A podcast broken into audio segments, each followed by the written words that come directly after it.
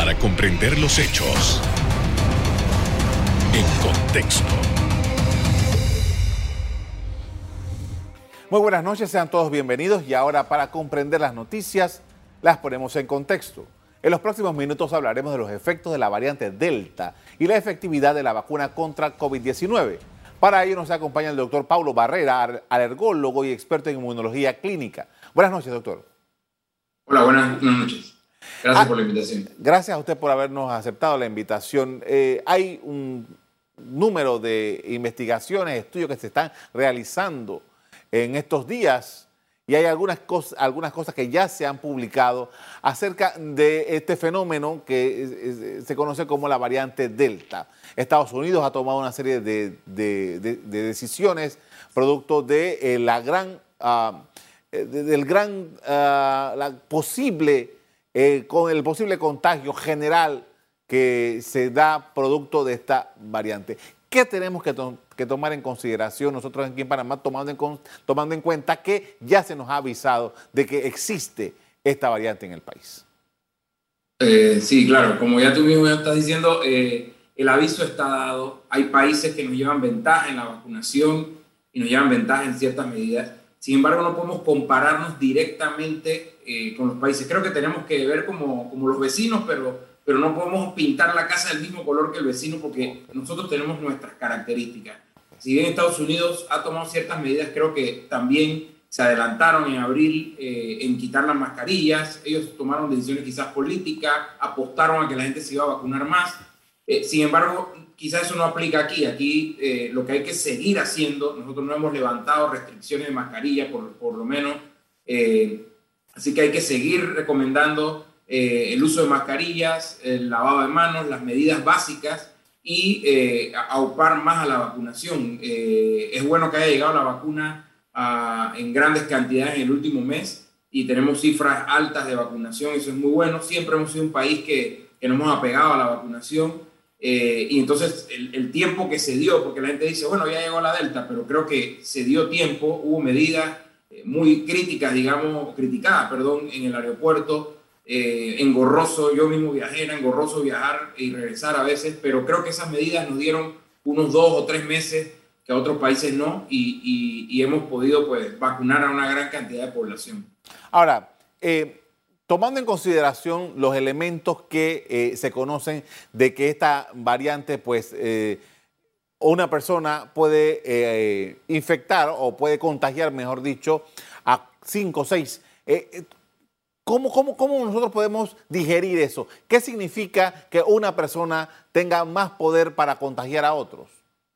Eso significa que tenemos que tomar más medidas eh, de cuidados individuales, eh, no aglomerarnos, porque es más probable que eso ocurra. Sin embargo, cuando tú oyes el RT o el R0 que, que, te dice que es el doble, seis, una persona puede contagiar a seis, por ejemplo, el doble de las anteriores eh, cepas, eh, lo, que te, lo que no te indica es que todas las personas no contagian igual. O sea, esto no es, nunca ha sido en la pandemia. De 10 personas, por decirte, eh, habrá una que, que puede contagiar a 9 o 10 y, y, las otras contagian a una sola persona. Lo que pasa es que no sabemos quiénes son esos supercontagiadores. Y con esta variante, lo que, lo que ocurre es eso. En promedio es mucho más alto el contagio, pero esto no es homogéneo. Esto es un fenómeno heterogéneo. No podemos saber quién eh, va a ser el que va a contagiar.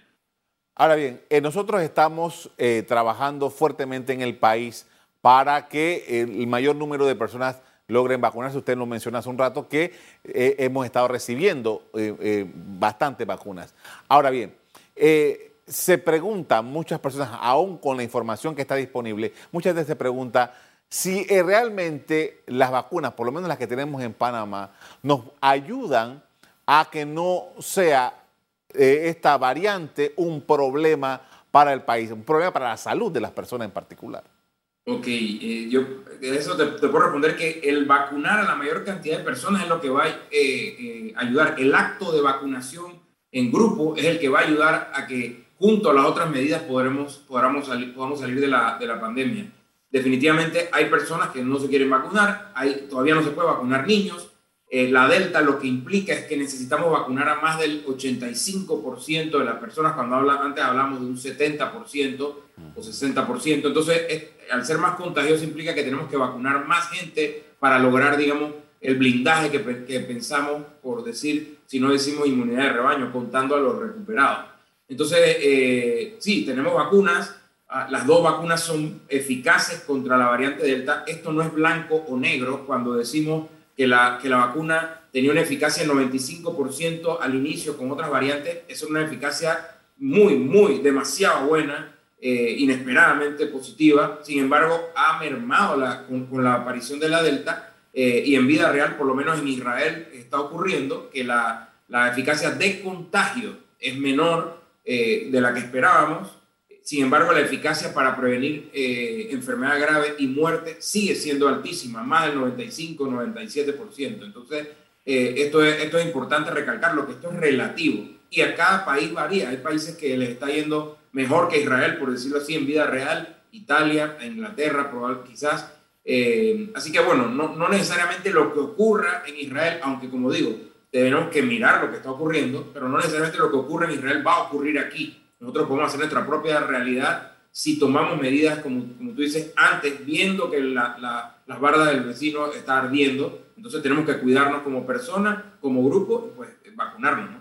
Ahora, las autoridades de salud han dicho que para los efectos de la, esta um, variante Delta, se está haciendo mucho trabajo investigativo por parte del Instituto Gorgas, que se está dándole continuidad a las personas eh, para, para mm, hacer esa trazabilidad, que, eh, entiendo que los, en, el campo médico es fundamental a la hora de atender crisis como la que, como la que tenemos nosotros.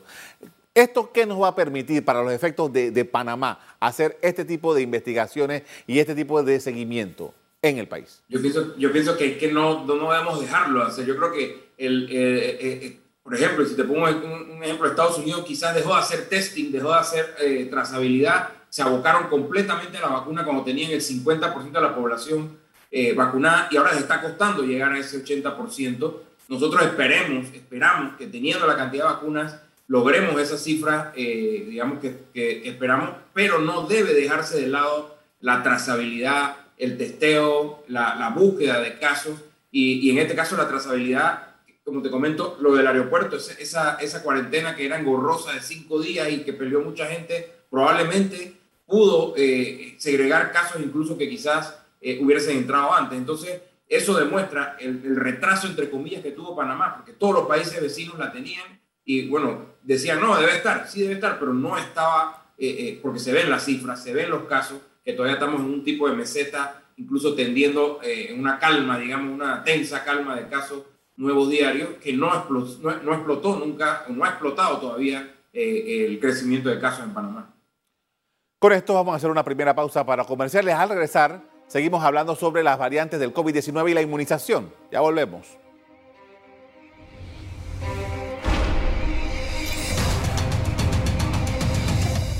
Estamos de vuelta con el doctor Paulo Barrera, alergólogo y experto en inmunología clínica, quien comparte sus criterios frente a la etapa que nos encontramos dentro de la crisis sanitaria por coronavirus. Y en este momento quería preguntarle, doctor, acerca de los... Eh, sabemos, y parte de lo que usted decía del engorro que hubo en el aeropuerto y todas las quejas que se produjeron, estaban eh, básicamente eh, centradas en los pasajeros que llegaban de Sudamérica, porque allá es, uno de los primeros lugares en, el continente donde se había detectado algunas variantes que eran que tenían estas características. Pero ahora estamos hablando de, estamos viendo que los Estados Unidos tiene un problema, como hemos venido conversando. ¿Usted recomienda que ese tipo de medidas que, se, eh, que todavía se mantienen para Sudamérica sean establecidas para los pasajeros que vienen de los Estados Unidos? Bueno, quizás eso se debió haber pensado un poquito antes, ¿no? Porque ya la Delta está aquí. Hoy se, supo que hay, está en más de seis regiones, en seis provincias distintas.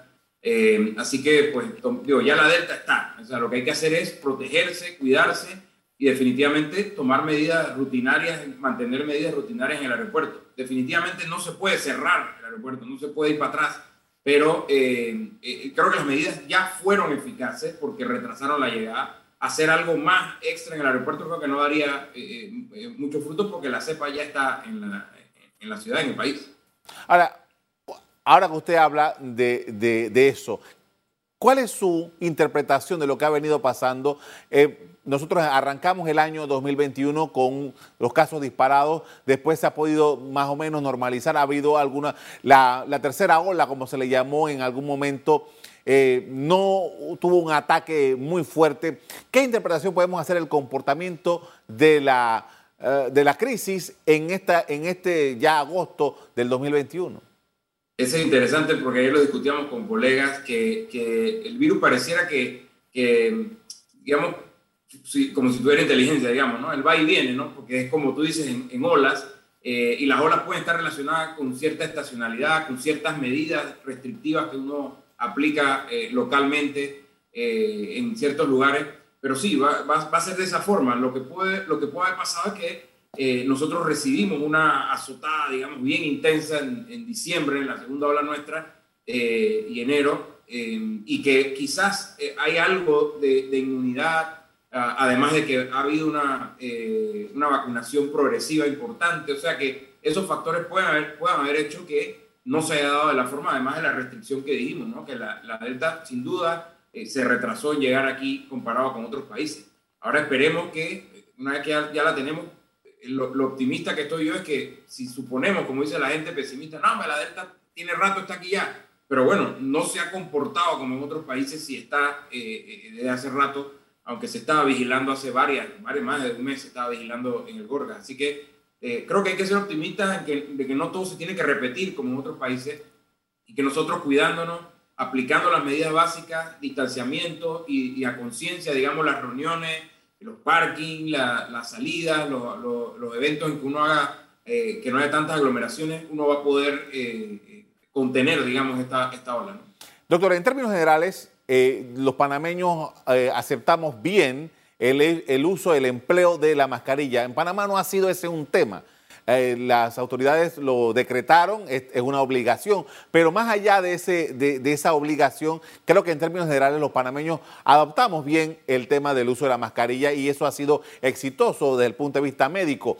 Le pregunto por las otras medidas que eh, dispone el gobierno nacional, que los toques de queda, los cierres los fines de semana, particularmente los domingos, estas discusiones que tenemos acerca de que si realmente yo estoy aquí en el distrito de Panamá y cruzo al distrito de San Miguelito en una determinada hora. Eso realmente, desde el punto de vista epidemiológico, del seguimiento de la situación de la crisis, ¿qué efecto tiene? Sí, yo, yo si, si tú me buscas una entrevista que hice quizás un tío antes o, en diciembre antes, probablemente dirán que el doctor Barrera ha cambiado de opinión, pero es que es así, uno tiene que ir, eh, digamos, avanzando, ¿no? Y, y, llega un punto que las medidas restrictivas no, como quien dice, no dan más, o sea, no, no podemos continuar con estas medidas. Esto desanima a las personas, eh, confunde a las personas, porque, bueno, tiene restricciones en un área, en otra no, eh, y no va a tener mayor repercusión. Lo que tenemos que reforzar es en la búsqueda de casos, en la trazabilidad y en, reforzar la docencia las medidas, llegar a la gente, explicarles las dudas que tengan sobre la vacunación, hacer una campaña masiva eh, de los aspectos positivos y la desinformación sobre la vacunación. Yo creo que eso va a ser más importante la, la docencia que eh, que aplicar medidas restrictivas completas, digamos, ¿no? Quizás en algunos puntos específicos podría darse, pero no, no, no generalizado tanto. Ahora, usted mencionaba hace un rato que por el tema de las variantes y, la agresividad que tienen de, contagio, sería necesario que Panamá se planteara entonces llegar a un 85% de vacunación de su población. Eh, hay unas limitaciones hasta ahora eh, que los propios eh, expertos han dicho, bueno, que de 12 años en adelante Panamá todavía está tímidamente vacunando a esa, esa, a esa parte de la población. eso cambiaría los, los, los tiempos que tiene el gobierno. El gobierno está creyendo que para octubre puede lograr el 70%. Si esto eh, nos, ya nos alcanzaría en enero, febrero del 2022, ¿cómo lo ve usted? Claro, yo pienso que por eso que tenemos que, no digo que convencer y tampoco digo, siempre digo en todos los medios, no pelear, yo no quiero pelear con alguien que no se va a vacunar, que ya está decidido, yo no tengo nada que ver con esa persona, yo quiero es hablar con y hemos ido a proyectos eh, directamente con la gente a preguntarle sus dudas, preguntas, son preguntas genuinas. Entonces, si las personas, si tú asumes que necesitamos 85% y las personas, eh, un 15% de la población, ponte, o 10% no se va a vacunar o no se quiere vacunar, eh, estamos asumiendo que tenemos que vacunar a todos los niños. O sea, prácticamente, ¿no? Entonces ya eso mete en juego a, una población que no está vacunada. Por eso es que está teniendo tanta dificultad, digamos, Estados Unidos y el mismo eh, Israel, Inglaterra, porque uno dice, bueno, pero ya vacunaron a todo el mundo. No, no han podido vacunar a todo el mundo porque hay ciertas restricciones y no tienen el 90% de su población vacunada. Tienen el 90%, por ejemplo, Inglaterra, de adultos, 95% de adultos. Entonces, eh, esto pues es, algo que hay que tomar en cuenta porque se nos va, se, se, va, a se va a aumentar la, la, expectativa y pues eso va a alargar el momento en que podamos contar con, esa, con, esa, con ese blindaje, ¿no? Y mientras puedan aparecer otras variantes. Eh, hay una cosa que me llama, me, llama, la atención porque usted mencionaba, por ejemplo, en Estados Unidos tenemos allá el 50% de la población ha sido vacunada. Sin embargo, yo, noto que hay eventos, hay, hay eh, posibilidades de reuniones y, nosotros aquí en Panamá ni siquiera estamos hablando de ese tema. Sí, por ejemplo, el tema escolar, que es un tema que personalmente lo, lo, lo tengo abanderamiento. Mis hijos acaban de empezar, afortunadamente eh, semipresencial. Pero bueno, eh, es, es, difícil entender algunas cosas eh, porque no son, no, no, son, digamos, no son correlacionables, ¿no? Entonces, hay ciertas actividades que sí, otras que no. Eso habría que preguntárselo a las autoridades, pero definitivamente tampoco como al extremo de que llegue a Estados Unidos y hace una actividad de 50 mil personas sin mascarilla, y como Lula Palusa o jueves de, la final de la Copa Oro. Por eso ves los contagios como están ahorita, eso todo se está reflejando en, los contagios actuales. O sea, que no hay que irse al extremo de Estados Unidos, por decir una cosa, pero tampoco al extremo de algunas medidas aquí que, que no, no tienen mucho sentido a esta altura, ¿no? Con esto es momento, es momento de hacer una pausa para comerciales al regreso. Seguimos conversando sobre la situación del COVID-19 en el país. Ya volvemos.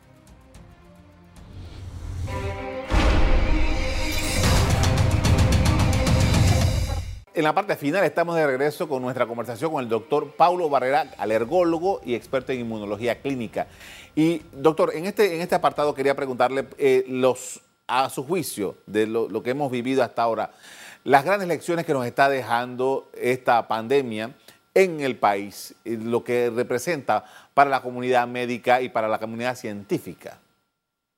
Bueno, aparte de la, de la parte científica, pues la solidaridad que obviamente se ha, ha fallado mucho eh, la comunicación creo que es una cosa importante, el saber comunicar. Eh, yo no digo que yo soy, digamos, un experto, nosotros estamos teniendo experiencia en esta pandemia, sin embargo, pues es importante comunicar, saber comunicar y, y, poder interpretar, digamos, lo, lo, que se dice. ¿no? Muchas cosas se han puesto a la palestra en redes sociales y en programas, eh, y no digo que no sean personas que no puedan estar en esas redes o en esos programas, sin embargo, hay cosas que no se interpretan bien y es lo que yo, lo que, yo les comento, ¿no? Cuando uno habla de eficacia de la vacuna, tú tienes que preguntar de qué eficacia me estás hablando. De contagios, porque las vacunas nunca son 100% efectivas contra contagio, ninguna vacuna que nos hemos puesto.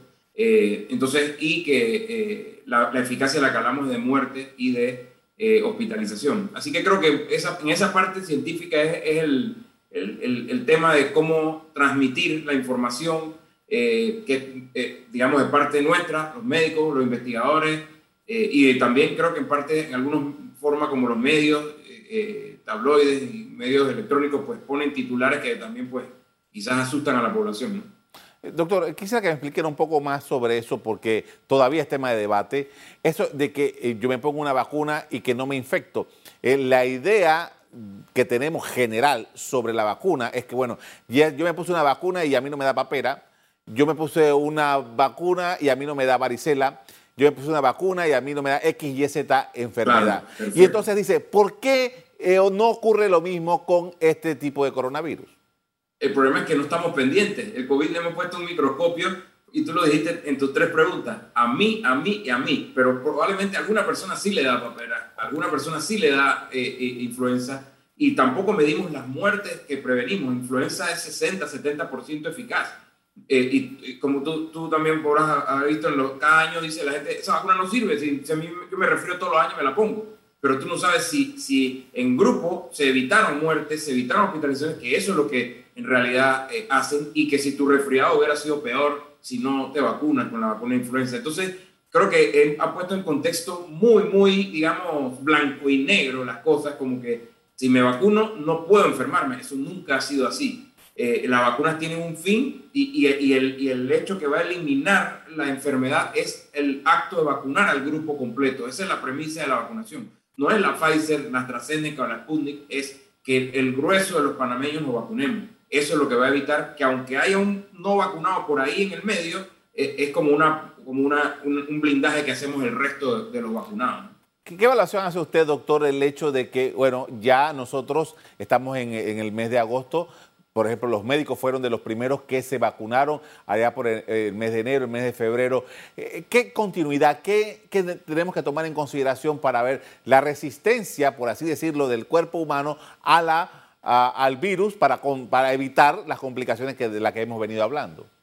Excelente pregunta. Digo, en Israel ya se, se está documentando que puede haber una merma no en la eficacia de la vacuna, porque algunos dirán, bueno, viste, ya la vacuna no sirve. No, hay personas en las que eh, en la infección natural la inmunidad cae con el tiempo y hay personas en las que la respuesta de la vacuna puede caer con el tiempo. Entonces, esto ya se está viendo, ya como sabes estamos hablando de una tercera dosis, sin embargo, como vuelvo y digo, no podemos compararnos con otros países. Esos países que están contemplando la tercera dosis y hablando de esto son Alemania, Israel, Estados Unidos quizás, y son países que tienen arriba del 70% de su población vacunada.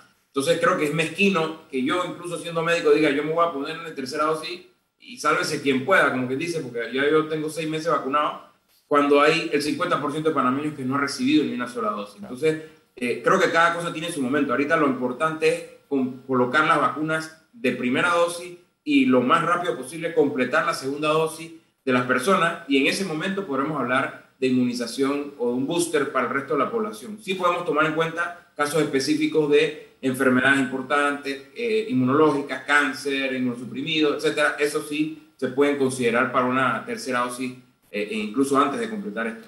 Hablando de inmunidad, eh, doctor, ¿qué pasa, qué diferencia hay entre una persona que se puso las vacunas, las dos vacunas, y esperó el tiempo, los 14 días, y una persona que no se ha puesto la vacuna, pero que le dio COVID?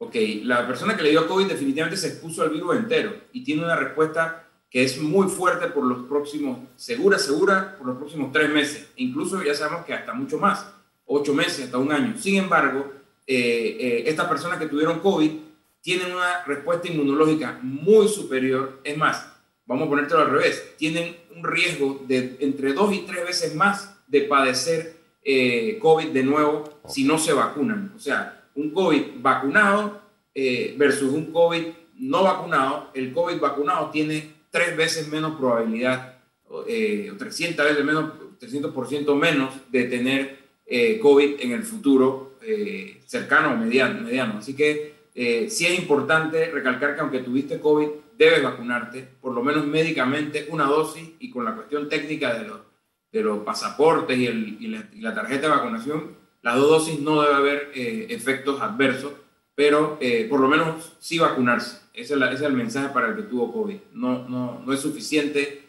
eh, o por lo menos tiene mejor protección con una vacuna. Ahora, nosotros hace un rato le preguntaba sobre lo que hemos aprendido, pero el sistema de salud panameño, por ejemplo, que ha tenido por largos años muchos problemas, muchas complicaciones y ha habido muchos debates sobre la necesidad de hacer las transformaciones eh, integrales al sistema de salud panameño. Eh, todos los especialistas dicen de la OMS para abajo que es muy probable que en algún momento tengamos otra pandemia o algo de este mismo nivel. Para, para los efectos del sistema de salud panameño, que está pendiente de una reforma. ¿Qué es lo que esto nos ha enseñado y qué es lo que necesitamos hacer a partir de la experiencia de esta pandemia?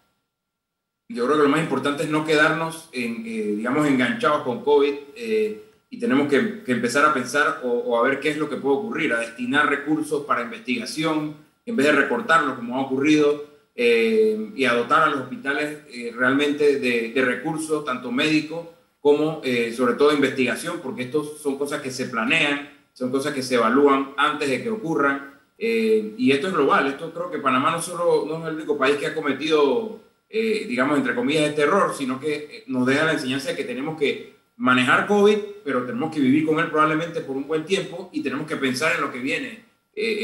así que hay que ponerse manos a la obra en la parte de investigación y de ciencia. Y, también hay un elemento que eh, los especialistas lo repiten a cada momento y es que tiene que ver con el sistema primario de salud, porque creo que una de las cosas que más debatíamos el año pasado cuando todo esto empezó era que había países eh, cercanos a nosotros que habían podido tener una respuesta muchísimo más rápida y muchísimo más efectiva a los primeros enfermos y que nosotros por nuestras carencias que tenemos en la atención primaria no lo habíamos logrado.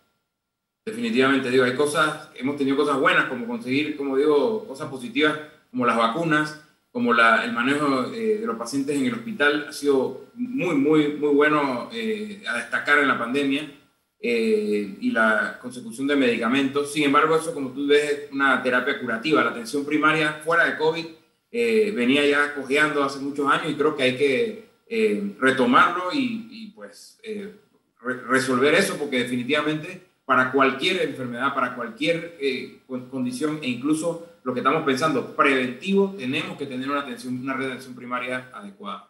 Le agradezco mucho, doctor, por habernos atendido esta noche para hablar sobre este tema importante de COVID. Muy amable. Hasta luego. Buenas noches. Buenas noches. En Estados Unidos, la variante Delta es la mayoritaria y a principios de este mes, sus centros de control de enfermedades sugirieron nuevamente el uso de las mascarillas en las zonas con alta circulación del virus y particularmente en interiores.